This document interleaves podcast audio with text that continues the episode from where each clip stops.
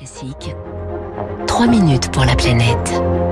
Il est 7h05 sur Radio Classique. Bonjour Lauriane tout le monde. Bonjour Fabrice.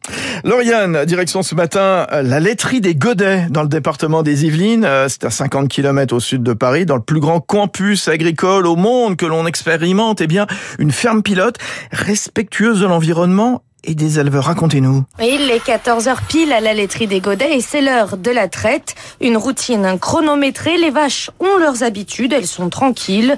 L'éleveuse Bérénice Gio y veille. C'est pas 14h30, c'est pas 13h30. On a instauré le rythme 14h. Elles rentrent toutes seules, c'est souvent le même ordre.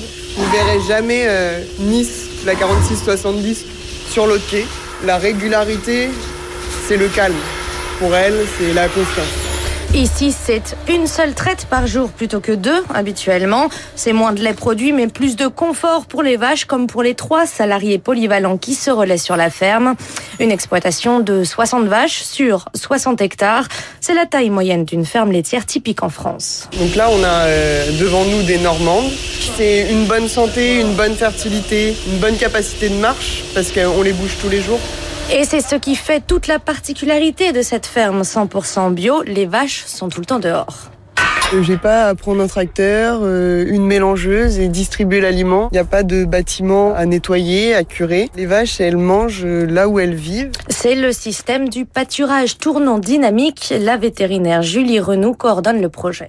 Les prairies ont été découpées en carrés ou rectangle, enfin on fait ce qu'on peut avec les fils, d'environ un hectare. On a des trèfles, euh, du safouin, du plantain, une diversité de fourrages qui permet d'avoir une ration équilibrée. Cet été, on va changer de place les vaches deux fois par jour. Un balai qu'il faut orchestrer avec au cœur du système un herbomètre qui indique la quantité de ration possible en fonction de la hauteur et de la densité de l'herbe. La gestion de l'herbe est complexe. Il faut réussir à caler les rotations des animaux sur la pousse de l'herbe. Autre particularité qui se trouve cette fois-ci autour du cou des vaches, des colliers connectés. Ce sont des accéléromètres qui vont mesurer leur mouvement en trois dimensions. Les colliers permettent de détecter les vaches en chaleur, les vaches couchées, des animaux qui ruminent moins ou qui se déplacent moins et donc qui peuvent potentiellement avoir un problème de santé. Grâce à une application sur son téléphone portable, l'éleveuse Bérénice Gio peut ainsi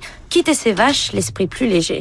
Ça permet de confronter l'œil de l'éleveur, mais c'est aussi rassurer parce qu'il y a une sécurité quand je suis pas là le soir je sais que je peux avoir une alerte en cas de problème. Et voilà tout l'objectif de la fondatrice du projet, Audrey Bourrolo, l'ancienne conseillère agriculture d'Emmanuel Macron, qui a repris cette ferme en partenariat avec le patron de Free, Xavier Niel, et les fonds Danone pour l'écosystème. Ici, depuis deux ans donc, sur le campus Hectare, on s'attelle à lutter contre l'avenir sombre de l'agriculture française, avec des paysans vieillissants et seulement un tiers des fermes qui trouvent repreneur, Julie Renaud. Il y a une vraie problématique de transmission des fermes dans notre pays. Le système qu'on a mis en place, il est à adapter en fonction de chaque éleveur. On peut être euh, un entrepreneur agricole et avoir un équilibre de vie, prendre le petit déjeuner avec vos enfants le matin, faire une traite dans la journée euh, à 14 heures. Vous pouvez euh, avoir deux week-ends sur trois de repos, être heureux. Et donc d'ici trois ans, la ferme pilote aura suffisamment de données pour que le modèle soit exporté. Voilà, reportage, explication. Merci Lauriane Tout le monde, 6h58 sur Radio Classique Territoire d'Excellence. Vous savez, c'est le début des vendanges hein, cette semaine. Ces vins sont classés parmi les meilleurs du Languedoc.